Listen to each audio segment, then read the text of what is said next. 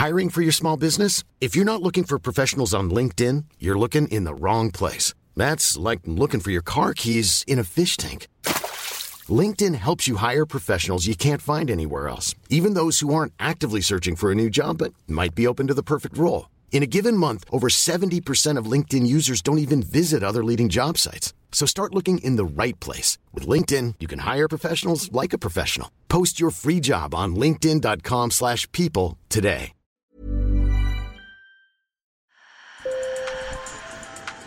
Bonjour. Hello. Hola. Marhaba bikoum. Sur le fil, Le podcast d'actu de l'AFP.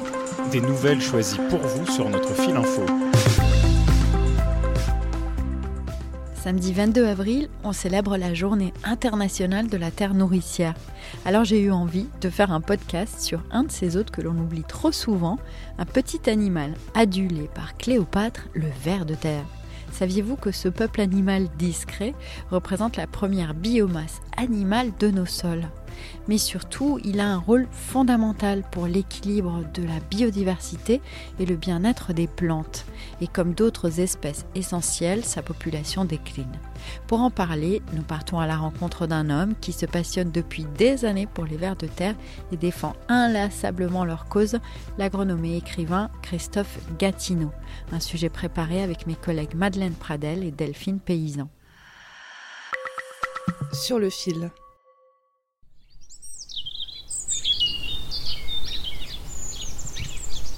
Quand mes collègues ont rendu visite à Christophe Gatineau au nord de Limoges, il binait son potager et on entendait bien le chant printanier des oiseaux. Dans son potager, qu'il cultive à la main, les lombriques sont les rois. Bah, les vers de terre, ils sont vraiment partout, hein, et en particulier là où il y a de l'herbe, mais ils aiment bien se cacher, en fait, quand se protéger. Se protéger derrière, euh, sous une pierre par exemple, voilà. ou sous les troncs. Voilà. Ça, c'est un lombric terrestre. La tête est plutôt rosé foncé en fait, avec la, la queue plate. Regardez, Voilà, cet animal, il passe son Il a raconté à mes collègues ce moment où tout d'un coup, il a décidé d'axer une partie de sa vie autour de leur devenir. Je croise un matin un ver de terre et euh, je remarque qu'il a, qu'il a quelque chose dans, dans- dans- dans le bec, en fait, compte, hein, dans la bouche. Et euh, je le prends, je regarde et c'est un petit brin d'herbe. Et ce, ce brin d'herbe, bêtement, je tire, en fin de compte, pour lui enlever. Et là, il a, ça, ça dure un centième de seconde. Il y a un petit mouvement de recul. Et euh, comme on ne peut pas communiquer avec le ver de terre, on n'a pas le même système sensoriel, en fin de compte. Donc c'est impossible. Il n'a pas d'yeux, il n'a pas, n'a pas d'oreilles, etc. Donc c'est compliqué. Et là, on a eu un contact. Puisque quand j'ai voulu lui prendre le brin d'herbe, en ayant un petit, un petit mouvement de repli, il m'a dit non. En fait, ça, moi j'ai basculé en fin de compte. Et à partir de ce moment-là, je me suis mis vraiment à écrire sur les vers de terre et à défendre leur cause, oui, bien évidemment. En 2016, Christophe Gatineau a écrit sur son blog Le Jardin Vivant un article sur le sujet qui a eu tellement de succès qu'il a reçu l'appel d'un éditeur. Il a alors publié son premier livre, L'éloge du ver de terre, devenu un best-seller. Il vient de sortir un deuxième tome. Ce sont des marqueurs de la biodiversité et de la bonne santé des sols. Un sol qui est gavé de vers de terre, on sait que c'est un sol qui est gavé de vie en fin de compte. Et quand ça vit, ça transforme la matière organique, les plantes sont vivaces, la vie est là, la vie s'exprime. J'ai aussi appelé Christophe Gatineau et il m'a très bien expliqué pourquoi les vers de terre sont si importants. D'abord pour leur rôle dans la chaîne alimentaire et leur impact sur la biodiversité.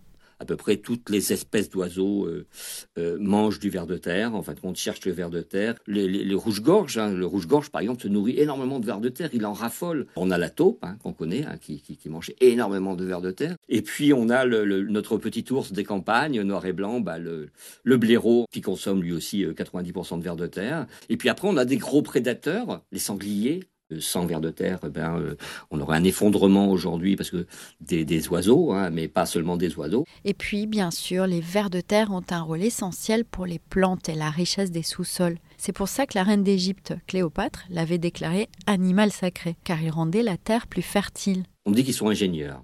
Euh, les ingénieurs, pourquoi? Ben, pas Tout simplement parce qu'avec leur galerie, ils participent à oxygéner le sol, hein, c'est-à-dire que l'oxygène peut pénétrer dans le sol, et puis l'eau peut pénétrer dans le sol aussi. Ils participent à humidifier le sol, en fin de compte, à l'aérer. Voilà. Alors souvent, on les qualifie aussi de digesteurs. Ben, pourquoi? Ben, Parce qu'ils consomment, ils consomment la matière organique. Et les plantes, en fin de compte, se nourrissent de leurs urines. leurs urines, elles sont riches en urée, en azote, mais aussi en, en tous les nutriments dont ont besoin les plantes. L'agronome m'a appris que les vers de terre sont hermaphrodites et qu'une certaine espèce est même cultivatrice, une rareté. C'est le lombric terrestre, c'est ce ver de terre commun en fait. Et euh, ce qui est intéressant, bah, c'est qu'il vit dans un terrier, il se construit une chambre, il a conscience de son environnement, euh, il, euh, il, peut fabriquer sa nourriture, il fait partie des rares animaux aussi à cultiver sa nourriture. Il va les récolter sur le sol, papier, tout ce qui peut, toute la matière organique possible et imaginable, mais qu'il ne peut pas digérer. il va, il va la transporter à l'intérieur de son terrier, il va la faire composter par les champignons et les bactéries, et après il va la consommer en fin de compte. Malheureusement, selon l'agronome, depuis les années 60, la population des vers de terre a été divisée par 5, car les pesticides et engrais chimiques les tuent, même si au début, on croyait que c'était la solution miracle. Quand, j'étais enfant, on avait des, à des fois quand le, climat n'était pas propice, en fin de compte, vous aviez euh, bon ben un, épi de blé euh, par-ci par-là, un épi de blé par-ci par-là, ça nous faisait, on, tirait 10 quintaux, 20 quintaux, la récolte était minable, alors 10 quintaux, 20 quintaux, ben, c'est une ou deux tonnes. Aujourd'hui, avec la chimie, on monte à 10 tonnes. Moi, j'ai été formé à la protection des, la protection des cultures, la protection chimique des cultures, et ce qu'on nous enseignait à la fin des années 70, c'est que la biodiversité ne servait à rien. Moi, j'étais formé à la destruction de la biodiversité. Les plantes ne sont plus plus nourris par le travail des vers de terre ou par le fumier, comme pendant des millénaires, mais par les engrais, et un cercle vicieux s'installe qui appauvrit les sols. Et plus il se dégrade, plus l'agriculteur va remplacer cette fonction-là par la chimie. Et plus il utilise la chimie, plus il a besoin d'utiliser la chimie, moins il y a de vers de terre en fin de compte, et moins il y a de vie, surtout dans les sols. Et donc c'est une forme de fuite en avant finalement, L'idée de Christophe Gatineau, c'est qu'il faut revenir à un autre type d'agriculture, déconnecté des marchés, et que les agriculteurs puissent être plus nombreux et revenir à un travail à l'ancienne, sans pesticides, ce qui prend évidemment beaucoup plus de temps.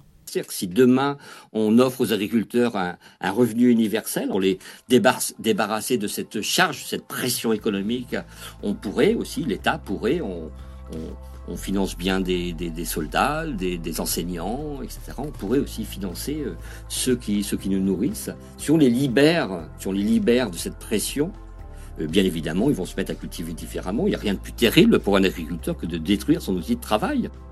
Sur le fil revient lundi. Merci de nous avoir écoutés et n'oubliez pas que vous pouvez nous laisser des messages si vous avez des histoires à nous suggérer ou des commentaires. Notre numéro est dans la description. À très vite.